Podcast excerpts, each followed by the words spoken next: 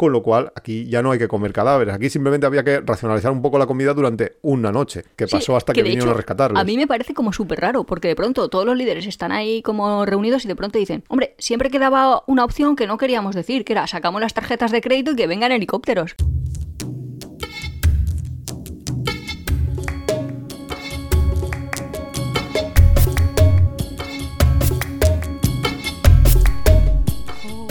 Bienvenidos al capítulo 15 de esta cuarta temporada. Somos Iván y Nuria, esto es Tiempo de Viajes. Y hoy vamos a hablar de pues del Everest, de Nepal, del documental Réplicas que hemos visto en Netflix hoy mismo y hemos dicho, no, no, no, vamos a grabar ya. Vamos corriendo a grabar, esto sí, necesita, esto es un ser esto tiene un programa, esto esto esto esto es alucinante, o sea, la humanidad merece ser extinguida ya. Bueno, y además más cosas en el programa. Pero Bueno, muchísimas cosas, claro que porque teníamos pendiente ya esto un poco de hablar sobre el Everest y sobre todo ver, del tema del ¿en turismo en el punto, Everest. Justo, ¿en qué punto una persona por hacer turismo puede poner en riesgo su vida o necesita demasiados... eh, Nosotros siempre tocamos como tangencialmente eso, ¿no? Las diferencias sociales o diferencias económicas y el turismo. Ver si Sí, tiene ver más capítulo o menos... turismo para ricos, por ejemplo, Sí, etcétera, ese etcétera. tipo de cosas siempre nos ronda la cabeza. Hmm, Porque es un esto tema interesante para... Bueno, ahora entraremos, pero esto también tiene, Sí, sí, tiene su aquel. claro, esto Hombre, quiero decir, parte, cualquiera que haya intentado formar parte de una expedición sabe que a partir de 40.000 dólares empezamos a hablar.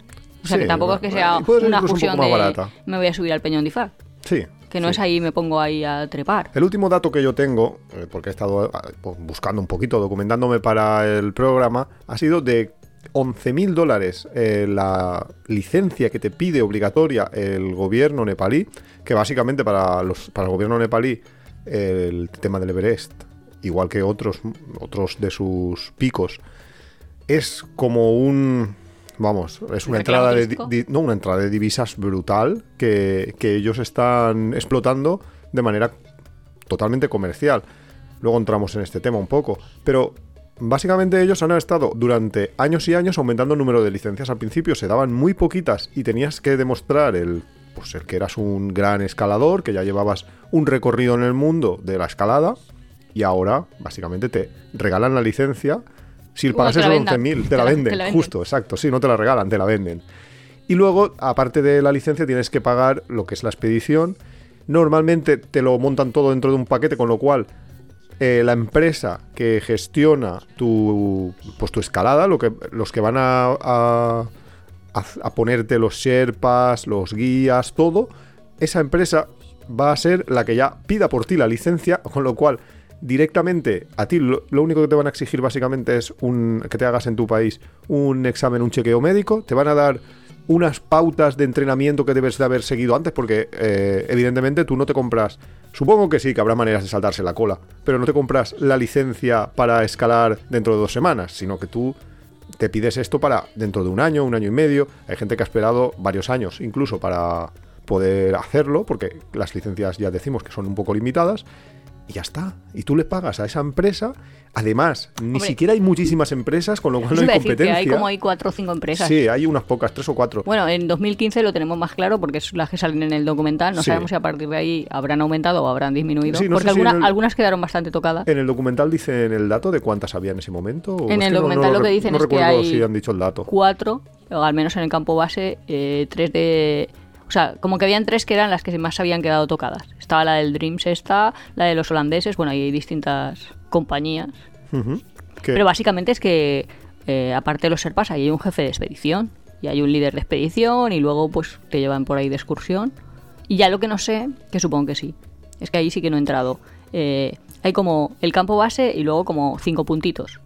Hasta que, Sí, que llegas a hasta cima de Everest. hasta la cima, Entonces claro. no sé muy bien si eso va pues en función de lo que pagas o si en función de tus No, en- en características teoría físicas tú, si o qué es lo que pagas- haces. No, no, en teoría, tú, si una vez ya has pagado la licencia, has pagado la licencia para llegar hasta la cima. Con lo cual, si te quedas antes, es porque tú no has podido, pero no, te no, no tienes un descuento de. No, yo es que solo voy a ir Ya, pero lo al que no campo sé base 1. cómo consigues la comida si te quedas antes. Porque eso va todo como muy, Supongo muy que- controlado, ¿sabes? Que no es ahí Claro. en plan, ay, que me doy la vuelta. Ah, no, mira, me cojo un metro y me vuelvo. Supongo Mm. que tendrán un Sherpa que, o sea, por cada turista, porque como se paga tanto dinero y es que Nepal es un país pobre, pa- Nepal es un país donde los salarios son muy bajos. no, no tengo el dato de, de cuánto es el salario medio en Nepal, pero son, son salarios bajos, con lo cual seguro que suben varios Sherpas para que en caso de que haya alguien que quiera descender por lo que sea, porque le entra el mal de altura o porque se cansa, pues tendrán un Sherpa que bajará con ellos, no lo sé. no- y claro, y, y llevará consigo. Hombre, y hay todo- seguros y hay distintos tipos de Claro, seguros. por y bueno, en el documental mira- de hecho se ve la diferencia entre unos seguros y otros seguros. Mira, en la fase de documentación eh, estaba leyendo yo unas palabras de, de un de un verdadero escalador, porque es que ahora vamos a distinguir también, porque aquí hay escaladores y hay turistas. Excursionistas, y, sí. Y se mezclan unos con otros. Pero hay un verdadero escalador español que se llama Sebastián Álvaro, que él dice que hace pocos años, no, no muchos, eh, el subir al Everest era, pues, era un reto, era, era una... eh, era lo que es subir a casi cualquier otra montaña de, las, de los 8000 o de las altas. Era una cosa para gente experta, expedicionarios expertos, que lo hacían porque ya llevaban un recorrido y entonces, eh, primero, por ejemplo, eh, el nombre mismo alpinismo viene de Alpes. Primero se curtían en los Alpes, luego ya pasaban a montañas más grandes y luego ya se iban a las montañas del Himalaya, se iban al Everest o lo que fuera, ¿no? Entonces él dice que el problema del Everest es que ha habido unas pocas compañías no sé cuántas dice porque no tengo, no tengo aquí delante lo que sus palabras exactas, pero dice que han habido unas pocas compañías que han copado el han monopolizado el tema del Everest, que se sacan un montón de, de dinero, que se sacan millones de euros cada año en, en, en el Everest haciendo de turoperadores para turistas y que han hecho que sea imposible que el Everest ya no es lo que era. El Everest ya no es una montaña para escaladores, ahora mismo se ha convertido en una montaña eh, básicamente para turistas. Y han sido estas empresas, estas pocas empresas que han accedido, gracias a probablemente a contactos con el gobierno o lo que sea, ya hasta ahí ya no me meto porque yo no lo sé, pero eh, tiene pinta de que sea algo así, han accedido a ser los únicos que pueden llevar gente allá arriba y monopolizarlo y turistizarlo Claro, completamente. lo que sorprende bastante del documental es que yo que no lo había visto, sí que lo habíamos estudiado en medicina, luego comentaré porque eso es una cosa que sí que se estudia y de hecho preocupa bastante a la comunidad de cómo una persona por hacer turismo pone en riesgo su vida pudiendo evitarlo, porque es que hay situaciones en las que no las puedes evitar, pero subir a un 8000 pues mm, lo vas a, A lo ver, haces porque quieres. Yo ahí hay una cosa que sí que entiendo y es los, los escaladores de verdad, o sea, los Oyarzábal y compañía, gente que ha consagrado su vida, que su vida es escalar montañas, es hacer alpinismo. Esa gente... Ya, pero es que como si dijeras, mi vida es irme a la estratosfera, pero es que allí no bueno, hay oxígeno. Pero cada persona... mm, mira, habrá astronautas, tú querías ser astronauta, te, te lo recuerdo. Habrá astronautas que dentro de unos años digan, se va a hacer una expedición a tal planeta eh, exosolar y van a... Bueno, solar, ¿eh? que irte a Marte ya son 73 años de viaje. Vale, sí, pero... es- pero No, van- no vas a ir y volver, ¿eh? Sí, vale, pero sí, pero bueno, eh, veremos qué velocidades pueden alcanzar las naves dentro de unos años, no lo sé. Pero a lo mejor irse a Marte, me da igual. Para montar ahí una colonia y ya no ver nunca más a la humanidad, y no ver nunca más a su familia, y no ver... Entonces, eh, hay gente que, consciente de todo eso y voluntariamente, mm, consagra su vida a ello. Sí. Y yo eso lo entiendo. O sea, lo entiendo Ah, que lo hagan. Porque Yo lo entendería si fuera. Tú decide probar tus propios límites. O sea, si ahora me estás diciendo típica expedición, yo qué sé, mm, Scott, la primera vez que se va al Polo Sur. Y vamos ahí a la Antártida y vamos a poner la bandera y bla, bla, bla, bla. Muy bien. Hasta donde llegues. Y si mueres en el camino, serás un héroe. Y serás recordado. Pero no, es que ahora van, van con oxígeno. No, no, no es que vayan ahora con oxígeno, con oxígeno iban las primeras expediciones incluso, o sea, siempre se ha ido con oxígeno. 1916, No, en 1925. 1916 morían. Hasta 1953 el Everest no, no fue coronado, que fue por una expedición de Hillary y Norgay, su Sherpa Norgay. Eh, fueron eh, los dos con oxígeno, con botellas de oxígeno, porque eh, el Everest es un pedazo de montaña a 8.000 metros, está muy distante de- del nivel del mar, con lo cual el oxígeno allí es escaso. Tienes que estar muy, muy, muy acostumbrado a, llevar el. a poder vivir en condiciones de bajo oxígeno para poder coronarlo. Pero hasta entonces ah, se habían intentado veces con y sin oxígeno y siempre se habían, habían fracasado. No. No, no esto, pero, pero se ha escalado con y sin oxígeno desde siempre. El problema de ahora no es que sea con o sin oxígeno, es que tú puedes llevar tres sierpas para que te lleven a ti botellas y botellas de oxígeno depende de lo que pagues. O sea, ahora mismo, una persona. Hombre, no. Yo sé que yo quiero todo el dinero del mundo. Intento escalar el Everest y no puedo. Quiero decir, tienes que estar en cierta Vamos condición física. Hay, hay que tener un dato en cuenta, y es que solo, creo que era el 26% de quienes acceden al campo base Eso, es que esa- Everest, solo el 26% logra hacer cima. Eso Estaba es intentando decir eso de una cosa que me llama la atención que yo desconocía de antes de ver el documental era justo eso, que el campo base es que es como gigante y está ahí todo montado, Sí. tienen tienda, restaurante, que poco más parece Aspen para esquiar, quiero decir, parece le, fal- le falta una discoteca que no sé si hay o no. No, no, igual sí. eh. Por la noche, sí, sí, sí, pero que hacen fiestas con chupitos, o sea que dices, ostras, aquí la Estoy seguro de que más de uno, Eh, y, y a- y además ahora te lo contaré porque Es como después ir de haber esquiar a leído... Suiza, pero un poco Que mejor. sí, que sí, que yo después de haber leído algunas cosas que he estado leyendo tras ver el documental, eh, estoy seguro de que más de uno se ha subido con altavoces Bluetooth para poner música por la noche y algunas lucecitas para festejar porque, ah, porque cree que va a conseguir coronar el Everest, entonces la noche de después. Otra cosa es lo que le pueda pasar si pilla a alguien en la tienda de al lado que no le mola eh, la fiesta. Sí, sí, de- pero que lo que llama muchísimo la atención es lo grande que es el campo base y la cantidad Sí. de gente que hay. Sí, sí, sí. Y, un- ahora más pueblo, todavía, porque pueblo. todo el documental este se centra en mayo del 2015, que se puede decir, ¿no? Sí, hombre, O sea, claro, bueno, sí, mundo- claro, es la primera escena, no, to- nadie, no es ninguna. Y de hecho, el documental se llama Réplicas en castellano, por cierto, que no sé si lo hemos Mm, no lo comentado. Y en inglés se llama Aftershock, eh, no sé, algo de, en plan, de el terremoto de Nepal y el Everest. Eh, o sea que no es ningún spoiler decir que es un documental sobre el momento, además es un documental sobre el momento en el que ocurre el, la catástrofe, el, el terremoto de Nepal del 2015, desde el punto de vista, De los exploradores. mm, no, de los turistas. Bueno, Es- vale, llámale. se, se expone mucho, o sea, también hay un tercer punto de vista porque hay como tres vías. Vamos a intentar en esta, al principio, eh, no, no hacer mucho spoiler, pero igual se nos escapa algo. Pero vamos a ver, en, el documental tiene tres líneas, básicamente. Una, que es lo que pasa en la ciudad, en Kathmandú, en la capital. Otra, lo que pasa en el Everest, eh, donde están los... Sí, en las montañas. Sí, bueno, en la montaña. Sí, en sí, la o sea, montaña sí, sí, Everest, porque de hecho solo concreto pasa en campo base y en... y en campo 1. Sí. Es el, el tramo este. Eh, y luego hay una tercera vía que es, yo creo que la más interesante de todas, el valle ese. que es el Valle de Langtang, que es- se sigue a tres... En principio empiezan con tres eh, judíos eh, Israelitas, llamémosle israelitas, que Es desconocemos su, su asentamiento Eso- religioso. Eso es cierto, aunque dan pistas. No, Tres israelitas Uno de ellos no. que acaban de hacer el servicio militar y, De cinco años. y que están eh, pues por allí, por la zona, y se van a hacer ese trekking eh, y los siguen. O sea, el documental, el documental no es, eh, no- obviamente, ya le hubiera gustado. Claro, es un documental, eh, está medio ficcionado porque los, los personajes van contando cosas y van Pero que- hay imágenes reales, porque en esa Claro, se parte al menos, con- exacto, justo en esa parte al menos, una de real. las chicas supervivientes, que es la que dice que se había juntado con los israelitas, eh, es, es fotógrafa. Ella no es de, de Israel ni nada, pero es fotógrafa, y entonces empieza a documentarlo todo. Sí, Luego hay imágenes reales, Claro. fotos reales, está bastante chulo. exacto, se mezcla eso, la imagen real con la... Y luego también hay gente de allí, porque había ot- otro que trabajaba como en una empresa eléctrica o cosas así. Sí, sí, Quiero sí. decir que no es, no es que todos los que están en Lampan este sean israelitas. No, no todos son. eh, la cuestión es que primero se empiezan a seguir en, el, en el primer capítulo, porque son, es una miniserie de tres capítulos, dura dos horas y media en total.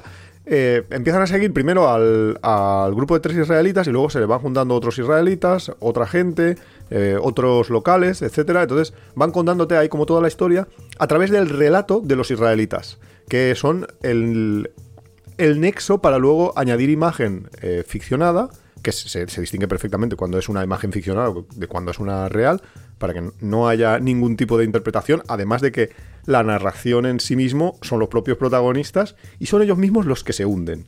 Porque es que lo, lo alucinante de este documental es ver hasta qué punto de estúpidos se puede ser, podemos ser, como nos Sí, quiera llamar, si nos metamos, en, si nos mi metemos en el saco los es totalmente turistas. distinta.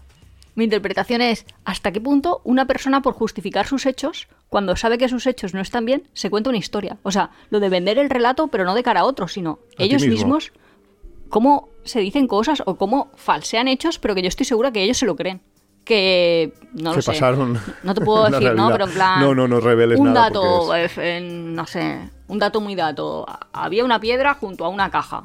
Que no es eso, pero imaginaros. Pues sí o no. O Ya. abandonamos a una persona a su suerte. O, Y- o y además- decir que no, que es que se había muerto en algún momento. Y además lo curioso es eh, qué estúpidos sois para ir cuando... Porque claro, obviamente eh, los- el productor, el director del documental se habrá dirigido a esas personas porque de alguna manera se habría hecho un poco famosita su historia en la prensa local en el momento, en el 2015.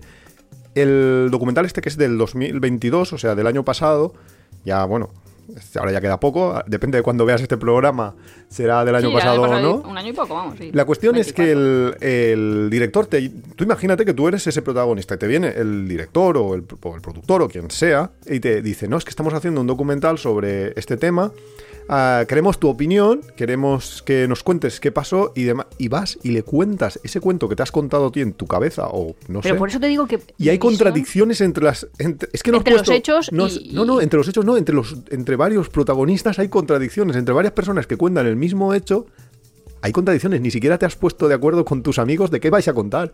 Claro, es porque muy no alucinante. es lo mismo que buscar una coartada para un delito. Claro, porque no hay delito, porque Claro, realmente. nadie te está ju- juzgando, pero te va a juzgar todo el planeta que vea este documental en Netflix, que es lo alucinante de cómo No, pero es que vas gente- y cuentas. Eso también me gusta mucho. eh, como distintos. per- Claro, porque también lo cuentan allí, ¿no? Como que el Everest es todas las Naciones Unidas están ahí, hay de Claro, todas hay las de nacionalidades. todos los países. Entonces, como cada persona, por el propio proceso de enculturación, eh, al formar parte de distintas culturas, porque es que son culturas totalmente diferentes, ven la vida y tienen unos valores sobre la vida y unos valores éticos tan diferentes unos de otros. Hmm. Entonces, se da una situación que básicamente es, hay un terremoto y eso hace que hayan avalanchas y eso hace que hayan víctimas y víctimas mortales, eh, heridos a los que y supervivientes. Y ya está. Y a partir de ahí eh, hay casi una pelea por la supervivencia o una limitación de recursos en la que creo que no vamos a entrar, pero es muy parecido a lo que todo el mundo conocerá de la situación del Titanic, ¿no? Esto es una situación grave en la que unos pocos se van a salvar y se van a salvar los que suban a las lanchitas. El equivalente eh, versión helicóptero, versión alta montaña. Hasta ahí podemos contar sin mucho. Sin mucho spoiler. Sí. Pues cómo cada persona toma decisiones o, o cómo, cuáles son sus valores y, y cómo lo ve. Y es como, wow, esa parte de analizar es también muy interesante. De hecho, hay otra persona que ya es como su ética es totalmente diferente, que son estadounidenses y cómo los estadounidenses ven el mundo como si fuera un parque de atracciones. Y eso para un canal de viajes sí que creo Eso que es muy importante. Creo que debemos de contarlo porque eso es alucinante. Es que hay un señor estadounidense Que dice, que dice, oye, que yo he pagado, que quiero seguir subiendo al Everest. después... Pero de- ahí hay de 150 que- muertos ahí delante. No, no, 150 no, porque solo hubo 22 muertos en, en el campo base, o sea que No, pero es de, de hecho estaba en campo 1. O sea, que Sí, no estaba en campo 1. Pero no sabemos cuánta gente había Sabía porque estaba comunicándose por, por Walkie. Se estaban comunicando entre el campo 1 y el campo 0, el campo base. Y sabía que había muertos. campos, ¿eh? O sea, y los otros no se sabe.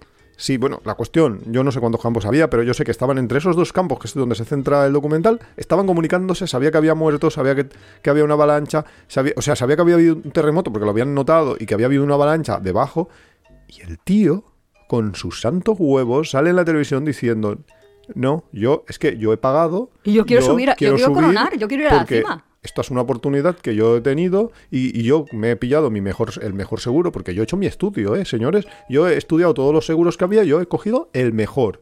Y entonces yo quiero seguir eh, subiendo la montaña y coronar en el, en el día de hoy, independientemente de que haya miles de muertos, de que haya destrucción, de Claro, que... porque se estaban como. Ya, es que no podemos Es- es contar muy mucho. alucinante. están ahí como. Ya, claro, hay distintas compañías y ahí se juntan todos. Y están como todos los líderes decidiendo. Y este tío, en plan, cliente de, oye, que yo quiero seguir. Y lo malo es que no esta era el único. No se ha acabado. Y tú dices, ostras, tío, ¿cómo pueden pensar estas cosas? Y es así un poco también la película de Viven, que no sé si será conocida por todos. sí, yo creo que sí. Una película de cuando el accidente... Que hay un, sí, un accidente aéreo en, En los, los Andes. Andes. y que iban unos uruguayos. Un equipo de fútbol. De fútbol, sí. Y como la supervivencia y pues es como parecido con sus diferencias. A ver, la, la gran diferencia aquí Ah, es que o sea, aquí no comen nada, estamos en el futuro Claro. respecto a Viven, con lo cual tenemos telecomunicaciones Justo, que la comunicación con el mundo exterior. Por supuesto, que ¿Y cómo- ¿Cuál es el manejo? ¿Quiénes la tienen? ¿Quiénes no la Claro. tienen? Si avisan, si comparten. Con lo cual, en este caso, pues como había comunicación, los grupos de rescate ya llegan muy pronto, ya llegan los helicópteros. Los helicópteros, por supuesto, que han pagado los, los millonarios que han subido, los que están subiendo al, al Everest, que estaban ahí en, en, esa fase de subida, con lo cual aquí ya no hay que comer cadáveres. Aquí simplemente había que racionalizar un poco la comida durante una noche, que Sí, pasó hasta que, vinieron hecho, a rescatarlos. A mí me parece como súper raro, porque de pronto todos los líderes están ahí como reunidos y de pronto dicen, hombre, siempre quedaba una opción que no queríamos decir, que era sacamos las tarjetas de crédito y que vengan helicópteros. Que dices, ostras, Hmm. Y, y- ¿es y sí que es supervivencia, supervivencia o lo compramos? Sí que es No- cierto. Nos compramos los pasajes, a ver quién tiene más dinero. Pero no, sí que es cierto ahí que los como los guías eh, que Sí son que son- extranjeros y que son personas que sí que son montañeros de verdad Eh, sí. y que están como los jefes, sí. De sí que es cierto que ellos están se han vendido al, al capital para llevar turistas. Pero sí que es cierto que ellos todavía tienen un poco de la esencia del montañero de verdad, de la esencia esta de, de la solidaridad. Y ellos piensan, ostras, que habrá muchos afectados eh, nepalíes que a lo mejor estén necesitando esos helicópteros. Si yo llamo al helicóptero, el helicóptero tiene la obligación de venir por contrato. Y va a venir. Pero me voy a dejar a familias, a lo mejor, que necesitan un rescate, que necesitan con mucha más urgencia que yo el que vengan a socorrerlas. Me las voy a dejar en... Sí, por eso decía que transversalmente la parte esta de...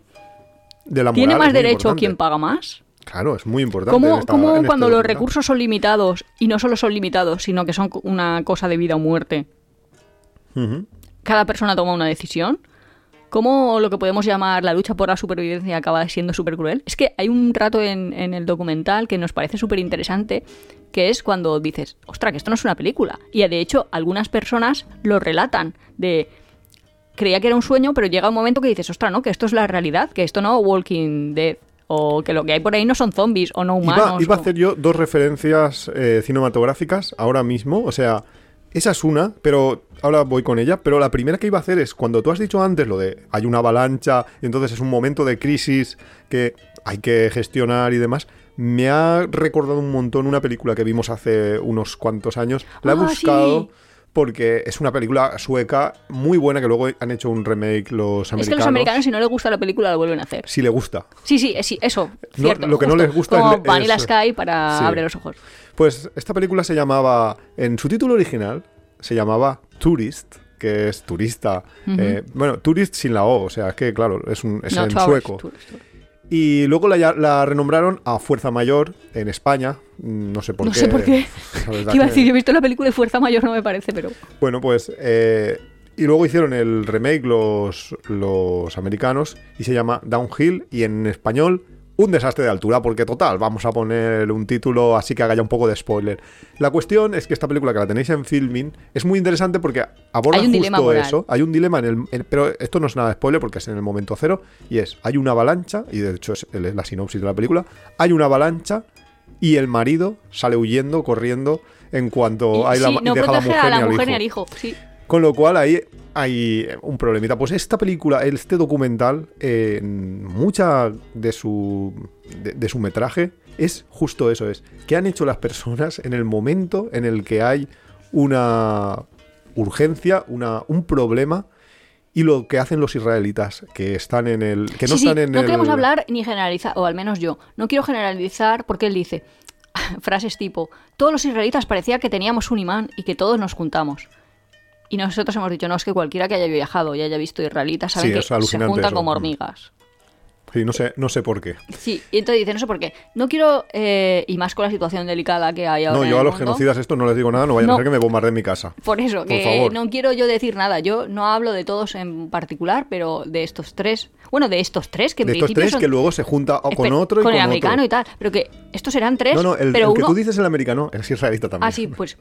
Sí, pero que otro lo tienen ahí perdido y tampoco sabe mucho, en plan... Sí, sí, no, te puedo contar, pero vamos, que es en plan... Ah, pues él decidió quedarse. Ah, pues ya no Hmm. sabemos qué pasó al día siguiente. Sí, sí, Pero no sabemos qué pasó al día siguiente. Han pasado cinco años y no lo hemos vuelto a ver. Ah, el tema es que ¿qué con, es- pasado? Con tú, estos, hombre, pues no sé. con, este- que- con estos isra- israelitas que visitan el, el valle de, de Langtang, que básicamente el valle de Langtang eh, nos lo presentan, es que nosotros no hemos estado en Nepal, con lo cual no podemos contar qué es las cosas de primera mano, ni, ni cómo son de difíciles ni de fáciles, pero el valle de Langtang es como un valle remoto que no hay ni carreteras, no hay ningún tipo de acceso, ninguna vía de acceso, con lo cual solo se puede ir caminando y la gente va en plan senderismo. Senderismo en alta montaña, pero senderismo al fin y al cabo, que no es... Sí, que no es escalada. No es escalada, no, no es lo mismo que subir al Everest.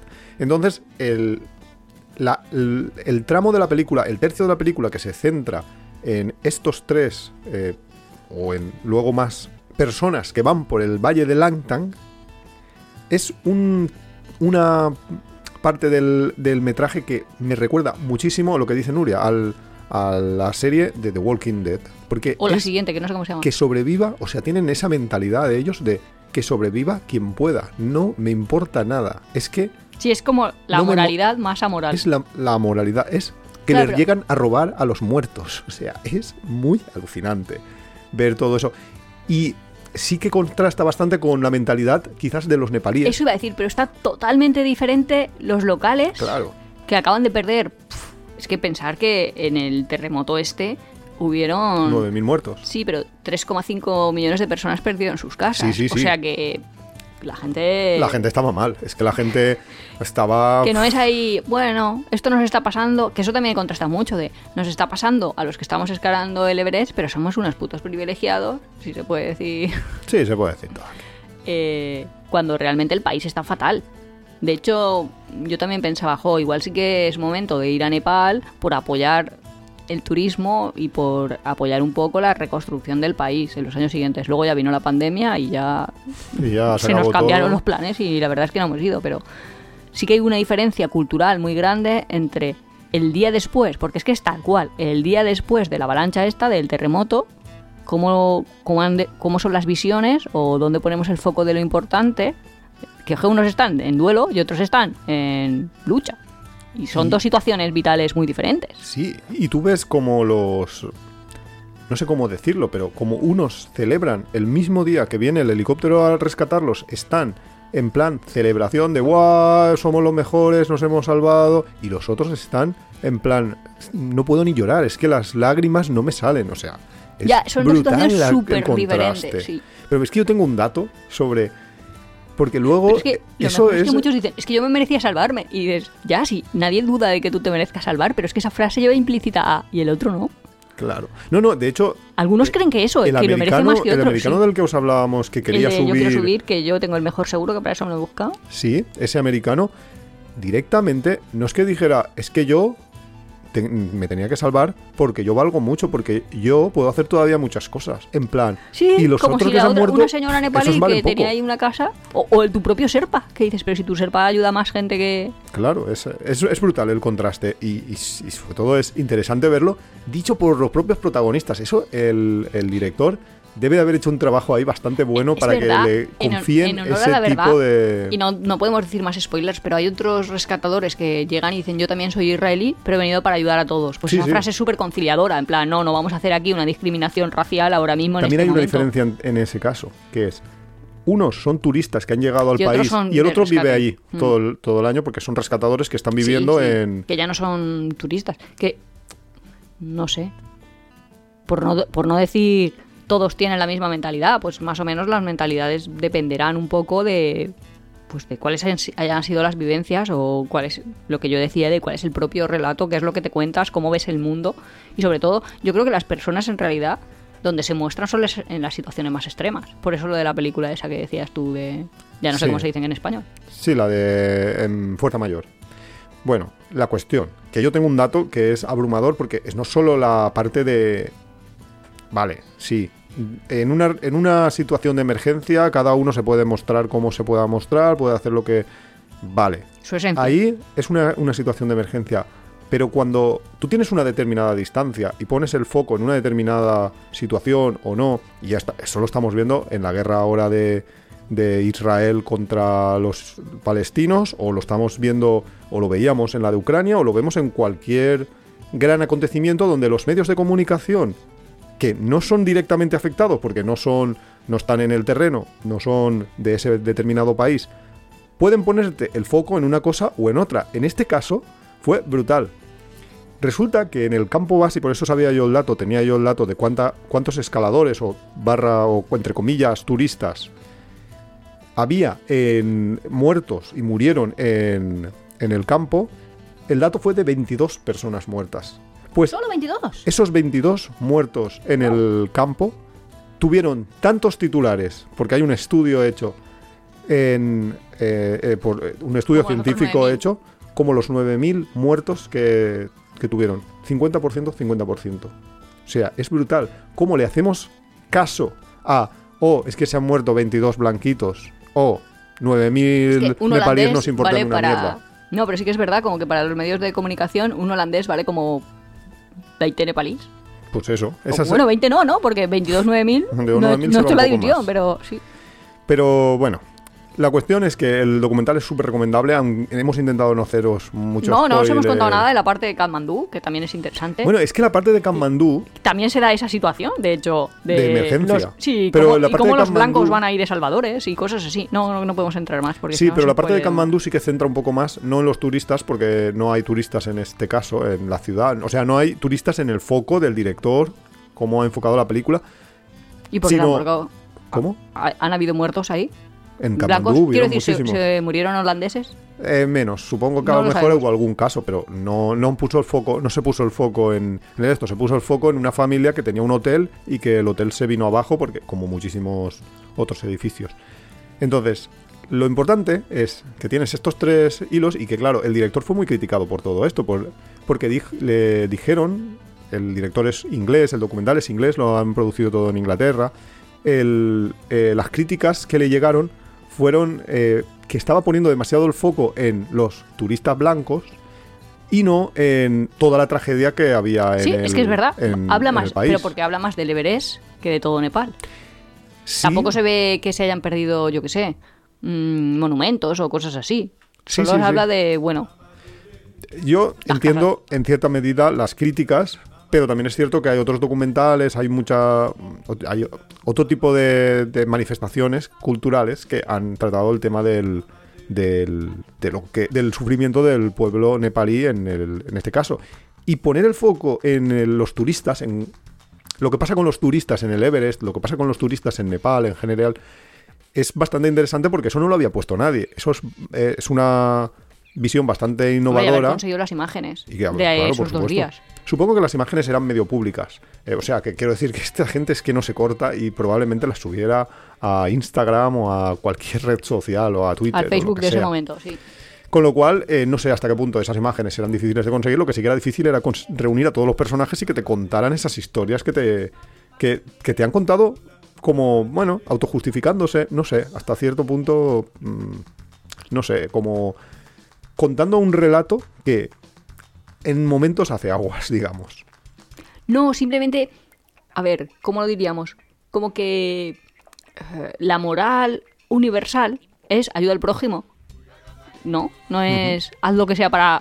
ya te digo, es, eh, la metáfora Titanic me parece bastante obvia. Sí. No es tú haz todo, todo, todo porque tienes que subir al barco.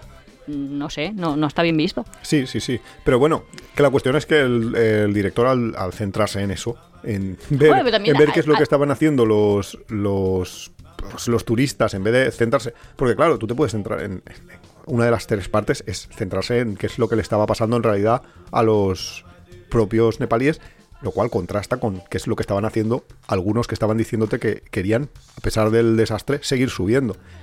Y entonces el, el director, el Oli Lambert, que es, es su nombre, eh, se justifica, eh, tengo aquí unas declaraciones, dice que desde el primer día de la producción, la pregunta que, se, que nos hicimos fue cómo hacer que un desastre ocurrido en el subcontinente indio no se marcase como una experiencia de un montón de blancos a los que les salen mal las vacaciones. Y creo que es que, que es verdad, ese justo. es exactamente el... eh, sí, es un resumen muy bueno de, de la dificultad que han tenido ellos para intentar lidiar con toda esta situación, porque sí que querían Pero dar yo la creo visión... que no lo han conseguido.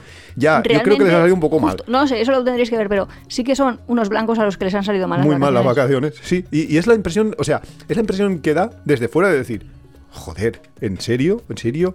¿O- ¿Os estáis preocupando de una Sí que es verdad que durante así? mucho rato también hablan de Katmandú y esa parte no. Sí, es la pa- y luego la parte del valle es el, es el ves contraste. perfectamente eh, la convivencia, y digo la convivencia y no voy a entrar más porque eso ya sería spoilear a saco, entre los nepalíes o los locales y, Y los blancos. turistas. Sí. eso es más o menos lo que es el documental. Y no podemos entrar muchísimo más porque es que no. porque os lo destriparíamos. Han habido otras críticas también al documental diciendo que no hacía falta dos horas y media para contar lo que han contado, que se podía haber contado en una hora. Y es ¿Y cierto. hacer una película? No, hacer un documental más corto. Pero yo creo que Tampoco me ha hubiera- sobrado nada, ¿eh? Lo he visto y estaba a gusto. Sí, yo también. Eh, se ve de un tirón, ¿eh? Nosotros lo hemos visto de un tirón y se ve de un tirón. Y sí que es cierto que podías haberlo condensado más, pero entonces no hubieras tenido toda la riqueza de detalles. De, a lo mejor tú hubieras Oye, si tenido hay- que cortar la frase del, del americano que quería subir a la cima. Yo Claro, sé. si, si alguno quiere alguna vez visitar Nepal, eh, uno de los supervivientes que es un local, ahora ya no, ya no hace excursiones, pero tiene ahí un hostel que se ha montado, que es el Higer. Un hotel. Sí, un, hotelito. Higer Guest House, que vamos, es ¿Cómo, ¿Cómo se dice eso? A ver. Higer. Higer. la guest house está la casa de huéspedes más alta del mundo, será más o menos. Sí, bueno, lo nombrado, sí, probablemente lo sea, ¿no? Eh, Sí. O sea, que Sí. quieren ir ahí, es un hostel y realmente... Un hostel no será un hotel, probablemente. yo Pone tal, cual lo he visto, tal cual lo he visto. No lo sé, no lo han enseñado, tampoco lo hemos buscado, pero, pero sí que es cierto que... Sí que lo han enseñado. Han enseñado la imagen desde fuera, pero no me han Hombre, enseñado claro que no ahí. Ah, ah, vale, vale, en ese sentido. No, será una guest house. Y sí, Claro, estarás una con guest tu cama, house. no Claro, estarás es que en le llama habitaciones. Yo que le llamo hostel a un Hostel a sitio de todo, entonces, claro, Sí, sí, con sí, lo sí. cual No, no, eso son hay que ser un poco más preciso porque si dices hostel tiene que haber literas y tiene que haber habitaciones compartidas, que ese es el Ah, no, espíritu no, de un no, no. hostel. Pero bueno, sí que hay un comedor común, Sí, mucha bueno, convivencia con la gente y más convivencia con la Claro. gente, ese tipo de cosas. Pero será Hombre, yo si voy sí que quiero ir. Yo ya me esa, lo he apuntado. En concreto, pues sí, claro. He dicho quiero ir ahí a hablar con el hombre de la chaqueta amarilla. El, el- el hombre de la lo chaqueta me- amarilla lo que la mejor, mantiene, eso te iba a decir, es que lleva la misma chaqueta que llevaba ese día. en 2015 y en 2022. Y probablemente, si vais, va a estar ahí con la misma chaqueta. No, a lo mejor la tiene por ahí para ocasiones. Sí, se la pone para que le de- graben, ¿no? De lujo. Pero claro, a partir de este documental eh, hemos empezado a buscar, a mirar el tema del, del Everest, de qué pasa ahí, de, de qué problemáticas hay. Y es brutal. Hay una gráfica que voy a... Mira, la tengo aquí ahora mismo, a la delante de mía. Hemos dicho antes que en el 53 se escala por primera vez. Había habido intentos anteriores que habían, habían hecho cima. que habían acabado o mal o muy mal. Mal es que te tienes que dar la vuelta. Así que muy mal os podéis imaginar. El caso es que al final se consiguió. Edmund Hillary con su Sherpa Tenjin Norgay llegaron a la, a la meta y luego hubo un montón de años donde alguno conseguía pues subir de vez en cuando, se subía, tal, bien, vale. Hasta que empezaron los años 80. En, en los años 80 También es verdad que se desarrolló ropa técnica. técnica, sí, claro. Y, y la gente estaba más preparada, que es que eso también hay que contarlo, que, que la Sí, pero que gente... antes el gran problema de la, de la escalada eran las congelaciones. Sí, también, eso, eso es importante. Y todo, la pérdida todo, de o sea, y todo eso. todo, iba, todo ha ido mejorando. Ya casi en los 80 ya se consigue la primera sin oxígeno y luego empiezan los 90. La- los 90 ya empieza la gente ya a ir en De masa, excursión. pero todavía eran, pues a lo mejor había 20, 30 personas que lo conseguían cada año, que iban ah, a... a- solo con- coronaban 30 sí, personas. Claro. Claro, No. pero eso ha ido aumentando, ha ido aumentando, ha ido aumentando hasta la pandemia, que en la pandemia hubo un parón y luego ha empezado a remontar otra vez, pero es que se han llegado a, han llegado a coronar 800 personas en el año 1990, eh, mi- ah, 1900, vale, estoy yo bien. En el año 2019, en el año 2018, que fue justo el de antes de la pandemia. El del 19 ya muy poca gente porque aquí hay solo dos periodos, que son el de primavera y el de otoño. Y sobre todo van en el de primavera la gente. Con lo cual, el, el tema es que 800 personas haciendo cima. Yo he visto fotos, hay fotos por aquí, de colas de casi 200 personas esperando para llegar a hacerse el selfie, porque eso es muy importante hoy en día. Nadie se va sin su selfie del, del Everest. Da igual haber subido o no, si no tienes un selfie, no, has- no, no eres nada. Con lo cual, había colas de escaladores esperando uno detrás del otro para llegar a tocar la cima. En Ya, una- si es que realmente en Instagram eh, eh, estaba el campo base y luego el primer campo, que no me acuerdo cómo le llamaban, pero imagínate que le llaman mm, trozos de hielo ¿El campo escalables. Sí, pero no, o sea, le llaman la cascada de... de... hielo. De hecho, es la Vale, cascada sí, de la hielo. cascada hielo es como está entre el campo base y el campo 1. Sí, justo para llegar al campo 1 tienes que ir- atravesar esa cascada de hielo. Entonces, claro, eso es como pues un glaciar, pero con mondrongos ahí gigantescos. Mondrongos, bien. Los trozos de hielo como muy grandes y hay como escaleras, bueno, como no, hay escaleras eh, para atravesarlo. Pues es que esas fotos son súper instagrameables. O sea, es que muchísima gente va por esas escaleras. Cuando digo escaleras son escaleras como de pintar una casa, pero puestas en horizontal y que la gente pasa por encima de dos escaleras Sí, en es paralelo. poco más que eso, realmente. sí. Sí, porque vas como de una piedra a otra piedra, porque es que si fuera un glaciar de agua, pues sería diferente, pero claro. Sí, lo que decía antes Nuria de que, pues, de que ella no cree que ella pudiera subir al, al, al Everest, pues sí, podría subir perfectamente. Te hacen aclimataciones primero. O sea, tú pagas, eso sí, tú puedes pagar un mínimo de, de 30 40 mil dólares para, para poder Pero hay gente súper joven, ¿eh? Sí, bueno, que- que el rango de edades va de, de los que han conseguido hacer cima de los, de los 13 a los 80 años. Ah, o sea, bueno. imagínate si son súper jóvenes. Que un hijo con un, hijo- un niño de 13 años con su padre consiguieron han conseguido hacerlo. O sea, y, y un señor de 80 años también. Hostia, pues el señor de 80 años estaría para verlo. Estaría para verlo. La cuestión que Mm. que tú pagas y esos 30 40 mil euros iniciales, lo- los más básicos, vas a tener muy pocas comodidades, vas a tener que estar muy preparado para conseguirlo. Pero tú puedes irte hasta los 140 mil y en eso ya, ya vas con... ¿Qué te hacen de- masaje por las tardes roja. o qué? Te hacen aclimataciones para que tú cuando llegues al campo base ya estés aclimatado. Para que no te pegues el pateo puedes llegar en helicóptero hasta el campo Pero si base. aclimataciones de bajo oxígeno tenemos hasta en mi universidad, en el departamento de deporte. Sí, sí, te pero- meten ahí en un globo. Claro, pero allí es más fácil, allí ya tienen la montaña, solo te tienen que subir. Te suben a un sitio, te, te llevan a otro, te llevan hasta el campo base en helicóptero. Si no hace falta que te despeines mucho, te llevan en helicóptero. Luego solo tienes que hacer el, el tramito final y llegas fresco, descansado, con una buena tienda, con tu cama, No, no, si las tiendas estaban todas bien. con tu botellita de oxígeno. Y cuando se te acaba tu botellita, el Sherpa, que ese va sin botella de oxígeno, te lleva cargando dos más. Ya. Y, te, y te la recambia, te cambia y te la da por otra. Con lo cual, tú llegas y casi Claro, es que. si tú has pagado el máximo, casi seguro que lo vas a hacer. Ya tienes que ser muy torpe, Hombre, pero tendrás que saber algo de jalar. tienes que saber, hombre, claro, te dan un cursillo, por supuesto. Pero cualquier rico que tenga 140, 150 mil dólares puede llegar al.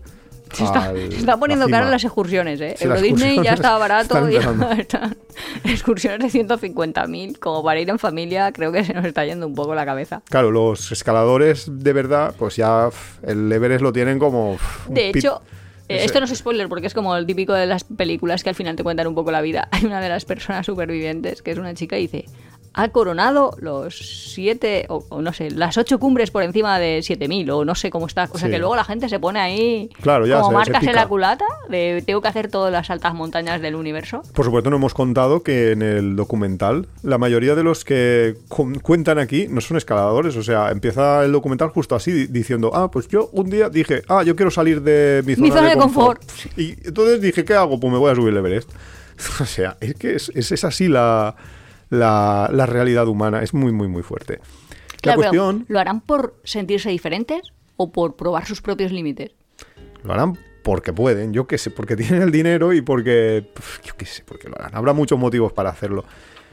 Pero es que no estamos bien. Los seres humanos se nos ha ido la olla. El caso que he visto que los, eh, las autoridades nepalíes quieren un poco limitar, bueno, dicen que quieren limitar un poco todo el impacto que todo este turismo masivo está causando. Porque el que vaya la gente más al Everest eh, causa que haya mont o sea, os podéis imaginar todos los colorines del Decathlon, pues allí por supuesto nadie va con tiendas de Decathlon, se van con las North Face, con las marcas punteras, todos los colorines esos están llenísimos de basura, de, puntitos de colorines, tiendas abandonadas, eh, mochilas, de todo que los abandonan porque ya han subido y, y les da igual. Es que han pagado, es que gente que ha pagado 100.000 euros, ¿qué más les da dejarse una mochila?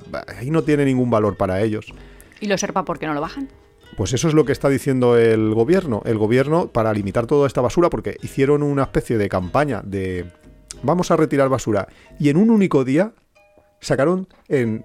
O Fueron un montón de gente. En una única semana, perdón, un montón de gente, 3.000 kilos de basura. ¿Sabes lo que son 3.000 kilos de basura en una semana? Es una barbaridad. Ah, La- pues eran sacos buenísimos. Eso luego lo podían vender de es que luego, mano. por eso en uno de los mejores sitios para comprar ropa técnica, ropa de segunda mano buena, de escalada y, de alpinismo, es Nepal. Es Ya tío, pero a ver si compras una ropa de segunda mano. Yo soy muy aficionada muerto, sí, a comprar ser. ropa de segunda mano, pero ¿Te da respeto? sí. Y eso que seguro, seguro, Normalmente- seguro que tengo ropa de segunda mano que son de muertos. O sea, en plan, yo qué sé. La hija, no sé, porque es que la moda vintage es muy así. La hija se muere, la madre coge todo lo del armario y lo lleva a una charity shop de estas. Ya, pero una cosa es Que- que tener comprar- la ropa de un Hombre. muerto y la ropa con la que alguien se ha muerto. Eso, es es una- una diferente. eso- eh, ahí estaba yo de. Yo ropa de muerto tengo seguro porque sí, cualquiera de que me esté escuchando y que haya comprado en humana, que sepa que, Que la ropa de los años 70 vivo no. es de gente que se ha muerto. Sí. Pero otra cosa es que se la quites al muerto. No, no sé si. si Para los calcetines si y sea todo, eso, ya ¿eh? Yo creo que los nepalíes son muy respetuosos con lo del tema Ya, de y la muerte, con lo cual no creo yo en el que. documental es interesante. Creen en. La reencarnación. Sí, de, es que así nos podríamos haber vuelto a conocer. Claro. La cuestión, que el gobierno, ¿qué dice? Para evitar todo esto, porque se les está yendo de las manos, pues el, eh, la primera de las reglas que han dicho es, a partir de ahora, Si el te mueres, te bajas. Del rescatador exactamente tiene que bajar los cuerpos de los muertos. No los parece- puedes mira, dejar allí. Pues yo lo he dicho así, a lo loco, ideas Nuria. Pero es que es una idea de sentido común. Pues eh, antes parece ser que se quedaban allí. Si no tenías el seguro de rescate de tu cuerpo, no te rescataban. Con lo cual muchos No, no. los si es Sherpas que- se quedaban allí No, no. si se morían. eh, Eso lo he dado yo en mi clase de fisiología respiratorio. Que hay un sitio que no me acuerdo cómo se llama, pero es que es como Checkpoint Charlie, pero en diferente. Que es un punto donde hay uno ahí con sus botas y que se sabe. Imagínate que fuera Ah, sí, sí, botas Caru, no que sé. es como un- Y es el sitio donde va todo el mundo. Lo que pasa es que no una marca en sacar. el camino. Sí, para- claro, ya toda la gente dice, ah, pues vamos bien, porque he pasado por las botas, pero ya está dentro de un pedazo de hielo. Pasado por el muerto. Sí. Pues esa es una. No, no sé si harán esto de si le toca la bota al muerto, te da buena suerte para la escalada. O si eso ya es muy. Madre mía. Y la otra Humor es negro, que la otra regla que quieren imponer es que cada uno de los de las personas que participe en la expedición y ahí no sé si cuentan si uno se muere, el, cuentan o no, se tiene que bajar 8 kilos de basura por lo menos. No me parece mal. Con lo cual, no, no, si las, las dos reglas están súper bien. El problema es que al mismo tiempo que ponen, que imponen estas reglas, te suben las tasas de, de- para acceder al Everest y dan más licencias todavía. Con lo cual, no sé de qué manera quieren atajar el problema, que el problema. Pero si es que llegará un momento que estarán en cola. O sea, Claro, es es que es hay un en problema- línea ahí. es que ahora hay un problema ya de colas. del Instagram, que están ahí en línea. Yo a mí se me ocurre una idea y O sea, mientras todo va bien, todo va bien. Pero como se empiecen a poner malos, ¿qué van a hacer? a poner malos, ¿qué significa? Imagínate que por lo que sea, bajan las condiciones de oxígeno muy rápidamente y, y con el oxígeno que, que tenían. mm, Bueno, es que la gente muere. ahí Es que en el. Everest muere mucha gente. Es que eso, a, a lo mejor hay muchos turistas Ya, de estos que- que, que quieren ir al Everest que no lo saben. no pero hay es que la helicópteros. gente muere. Sí. Y Pero mueren no- todos los años No pueden ir decenas los de helicópteros a todos los sitios. Y además los helicópteros solo pueden ir si el día está despejado. O sea, que si hay una, si hay está una nevada, que no sé cómo se llamará eso, si hay una tempesta, un temporal o llámalo X, no sé cómo se llama que nieve mucho. Es que yo soy de soy de costa. Yo soy de costa. A mí que no me pregunten por la montaña. No sé cómo se llama una gran nevada, pero vamos, una, te- una tempesta creo que se llama. La cosa, que los helicópteros no pueden ir a rescatar. No, claro, obviamente. Además, en el documental había una médico que a mí Si me daba, nubes, me no daba un ir. poco de pena la pobre mujercica. Porque se había visto desbordada. Porque dice, está desbordada. Todo mi equipamiento había desaparecido. Y dices, ostras, pues es súper fácil hacer de médico entonces, porque no puedes hacer nada, absolutamente nada. Hombre, lo malo es que tienes que hacer. Vendar a la gente. Pero es que Hombre, diagnosticar es una fase 1, pero tendrá que tratar. Una, una de las cosas que pasó mucho es policontusionados. Ahí tienes faena, ahí te da...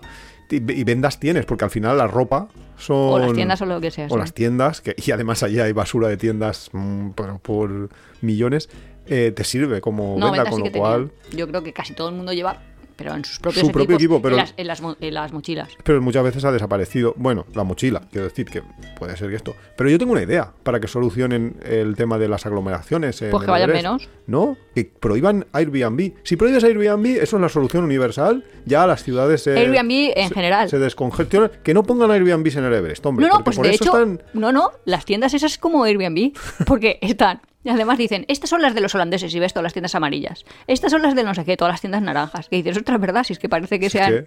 Le, le faltan haber puesto calles. Pues esa es la cuestión.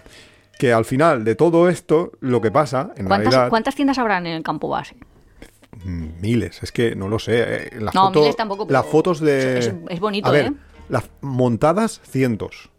Otra Ah, cosa bueno, es claro, la claro. de basuras, las de tiendas que ya no están en uso, que haya. Ahí hay miles, miles de tiendas. Por Hombre, supuesto. claro, pero una tienda de los años 70, pues tampoco... Claro, pero está ahí amontonada en Y es un... Un hierrito ahí en el Everest que hemos puesto los humanos. Sí. O sea que no hemos hecho bastante como para ir contaminando Sí, sí, justo. las montañas. Justo. Además, los pobres ahí budistas diciendo, para nosotros las montañas son sagradas. Claro. Le pedimos permiso a la montaña para subir. Y dices, sí, pues tú le pides permiso, pero... pero a No sé veces si te, lo te lo de- da, ¿eh? te lo concede y a veces no. La cosa es que al final el problema es como siempre. Si tú industrializas cualquier sector, y el turismo es uno que se ha industrializado, porque, y de hecho le llamamos industria turística por algo, cuando tú industrializas la escalada, al final, y industrializar no es nada más que hacer reproducible un hecho para poderlo vender más fácilmente, cuando tú industrializas la escalada, lo que te pasa es que tienes aglomeraciones porque la gente quiere ir al Everest, quiere ir a determinadas zonas, picos, que son eh, instagrameables, es poder decir, Pero he si es que- estado en la montaña más alta del mundo, aunque luego... Una, una lo dice súper claramente. Dice, yo iba a la universidad de Ucla, de Ucla esta, y mi profesor me dijo, búscate un plan, tienes que superarte a ti misma. Y entonces decidí venir al Everest. Pero yo no había hecho escalada nunca, lógico. ni nunca me había acercado a la montaña. Que dices, mm, Todo tiene mucho sentido. tu plan este no le veías hacia aguas por todas partes. O sea, como una persona que está estudiando en una universidad americana, un profesor le dice, búscate un plan, supera tus límites y decide irse al Everest. Es porque hay una publicidad implícita sobre el Everest que han vendido Claro. el Everest para los americanos y esto sí que es lo que yo me imagino, porque si no, no sé esta chica cómo hace esta conexión de el Everest es el equivalente a superar tus propios límites. Claro, porque Entonces, ellos claro, com- lo que tú compran dices, sí. el... Es el pico más alto del mundo, es lo máximo a lo que puedes llegar, es como... Ya, pero Es como poético, ¿no? En el fondo. Pero no les enseñan de en esta vida hay que conseguir las cosas paso a paso. No. Te vas directamente Nuevas generaciones, supera tus límites, me voy a montar al Everest, me voy a subir al Everest. directo, de- de cabeza. No sé. De hecho, eh, hay una cosa bastante curiosa y es que el Everest ahora mismo se... Porque han habido cálculos que lo, situaban a una determinada altura y, y dicen pues que es la más alta del mundo, que tiene 8.850 metros. 8800, wow, creía que Sí. 8000 poquitos. Pues ahora mismo las últimas mediciones, porque... Y también luego cambia, porque a veces, claro, los terremotos y todo esto te hacen variar las, las alturas respecto al mar. Y es cierto que respecto al mar es la montaña más alta, pero en realidad no es la montaña más alta dependiendo de cómo lo mires, porque si lo miras como que la Tierra está achatada por los polos y entonces la dista- mides desde la distancia al centro de la Tierra, entonces la montaña más alta no es el Everest. Ya, es alguna que esté Entonces más... es el Chimbombazo en Ecuador, Te iba a decir alguna que esté más en Ecuador, claro. que solo tiene 3.200 metros Pero está más, respecto más al, lejos al del mar, centro de la Tierra. pero está más lejos del centro de la Tierra un buen rato. Y si lo que tú miras es desde la montaña más alta, mirando desde donde Ya, ¿cuánto parte de la que Tierra, si no estuviera el agua, si hubiéramos quitado, o sea, si el agua Ah. no lo cuentas dentro del mar, tú tienes en, en Hawái, el Mauna Kea tiene 10.200 metros. O sea, que Claro, tiene... pero no te vas a ir ahí al fondo del es que, mar para empezar a trepar. O Claro, sobre el nivel del mar solo son 4.200, pero tienes 6.000 para abajo. Bastante ¿Y qué tienes que ir en es. barquita para empezar o qué? Pues deberías, ¿no? no sé. Pues podrías hacerlo, estaría bastante divertido. Pero que quiero decir que este mito de que es el más alto, pues sí, a ver, es el más alto respecto al nivel del mar. Pero también puedes medir muchas más cosas porque muchas veces todas las cosas son relativas respecto al punto de vista desde donde las vemos. Como lo que decíamos de la moral de distintas A culturas. mí sabes y- lo que más me llama la atención y como pasa como en el primer minuto, eh, no creo que sea como mucho spoiler, es una persona de pronto tiene la certeza de que va a morir, de hecho algunos mueren, algunos tienen la certeza que van a morir y no, Y no. y entonces dices, ¿cuál es la última palabra que voy a decir eh, en el mundo? Entonces dice la palabra con F Fuck, fuck, fuck. y dices, tío, es muy triste. Bueno. Como darte cuenta ahí, un 25 de abril, a mediodía, que te vas a morir y que lo que se te ocurra decir O sea, fuck. Ya, Sí. pero mm, si realmente lo que estás haciendo es huir, huir de la muerte, pues igual es lo que te sale en ese Claro, ahí. momento. ver todo ahí la supra mega avalancha cara, cara a ti. Sí, además y, hay- y el rugido, ¿sabes? Porque lo oyeron antes de verlo. Sí, sí, hay vídeos de en, Eso también es chulo. en internet donde se puede ver cómo, las, cómo te llega la avalancha. O sea, es que eso debe de acojonar. Nosotros tuvimos una experiencia en, en Islandia, nada comparado, que íbamos en, en una autocaravana, eh, íbamos... Ah, yo sé, hay un vídeo. Hay un vídeo, Sí, de, hecho, en- de hecho, de eso. Está en nuestro YouTube, en nuestro canal de YouTube. Íbamos en nuestra autocaravanita. Era invierno en Islandia, con lo cual había nieve, estaba todo nevado, la carretera estaba nevada. Y de repente vemos que por la carretera, una carretera bastante recta, una gran recta, aunque había alguna curva antes y después, había una recta gigantesca y de repente En plan vemos- anuncio, ¿te gusta conducir?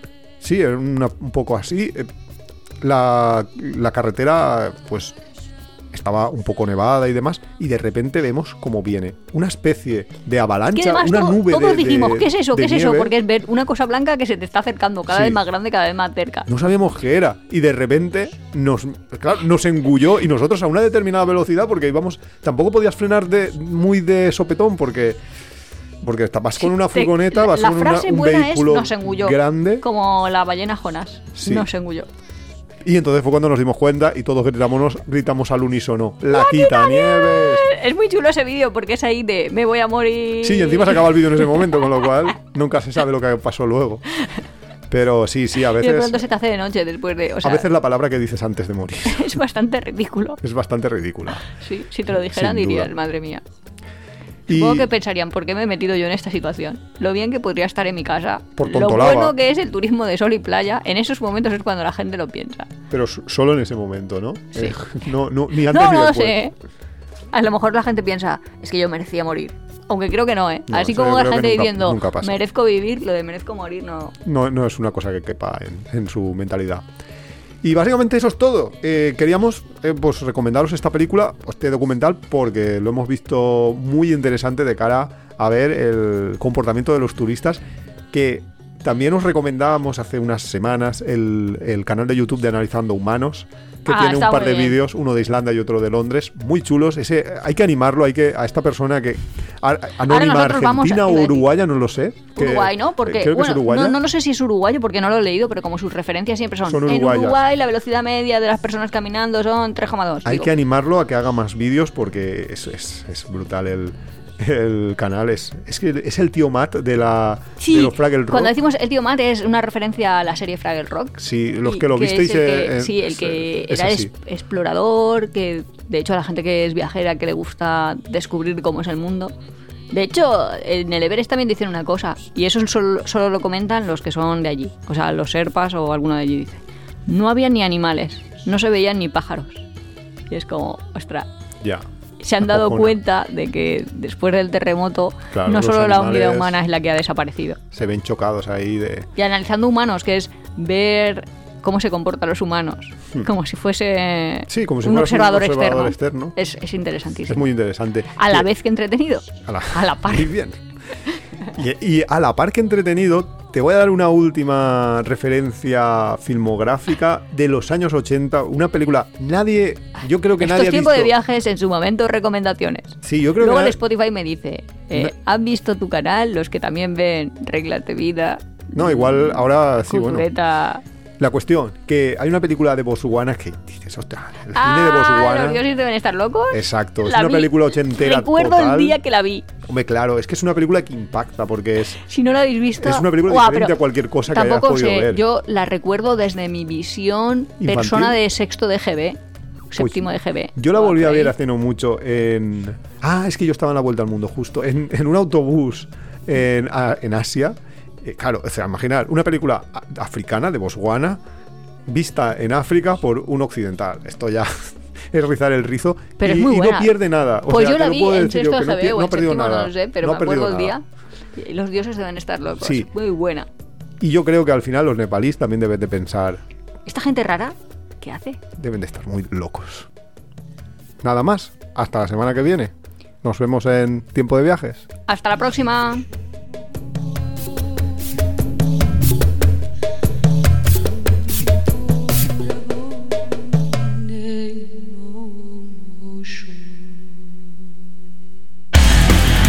Te gusta nuestro podcast, apóyanos en las redes sociales, coméntalo, compártelo, nos ayuda a crecer y sobre todo nos encanta recibir vuestros comentarios y sugerencias. No olvides suscribirte en las principales plataformas de podcast para recibir cada semana tu capítulo de tiempo de viajes. Estamos en Google Podcast, Evox, Spotify, Radio Viajera. Nos encontramos en apeadero.es y en Twitter e Instagram como Apeadero Viajero, todo junto, Apeadero Viajero. También estamos en Facebook.